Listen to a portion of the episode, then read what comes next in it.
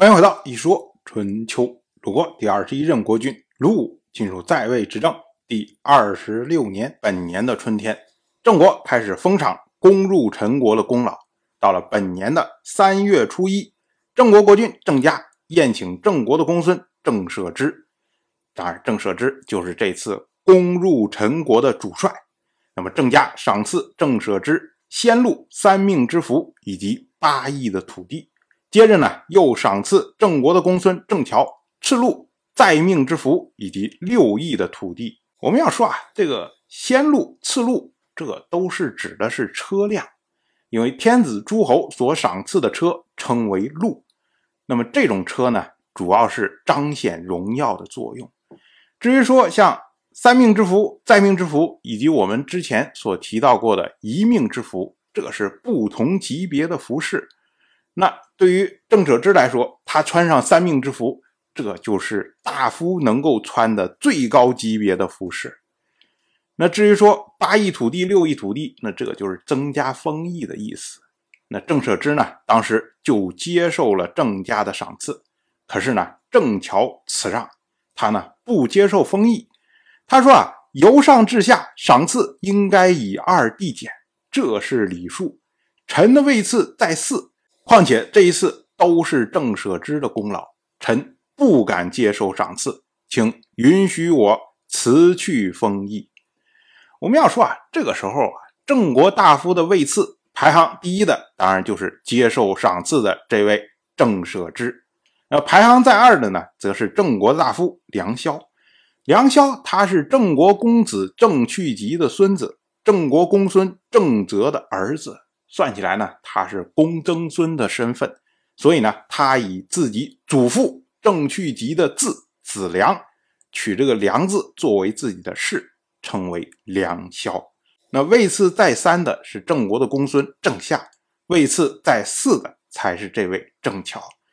郑乔他的意思就是说啊，你按照位次来算的话，那郑舍之他排行第一，他接受八亿的土地，那。我排行在四，我递减二，再递减二，我最多只能接受两亿的土地。所以呢，您现在给我六亿，这个超出了我的位次啊，我不敢接受。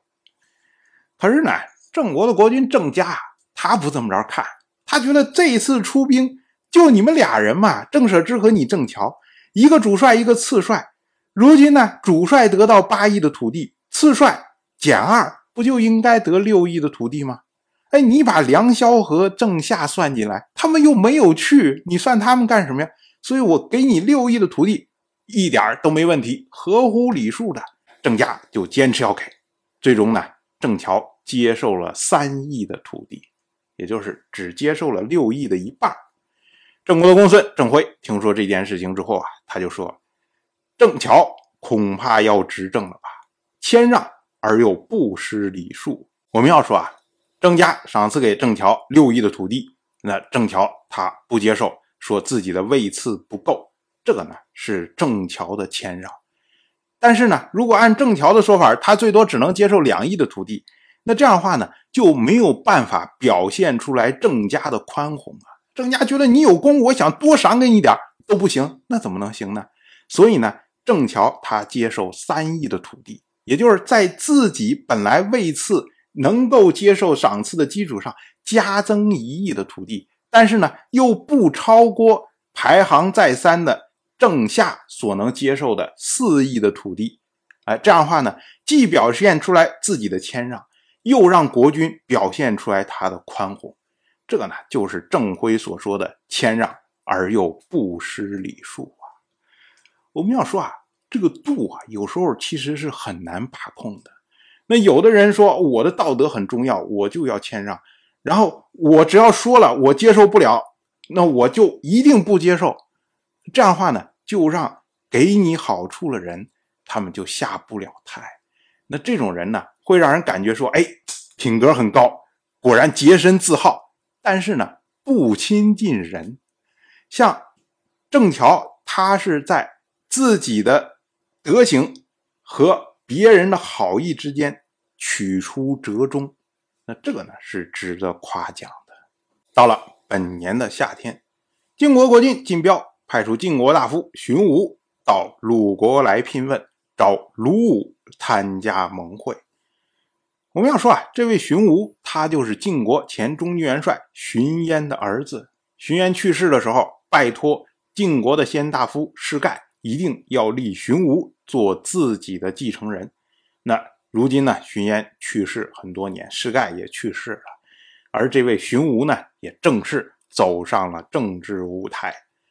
这次荀武要招鲁武参加的会议，主要呢是为了解决。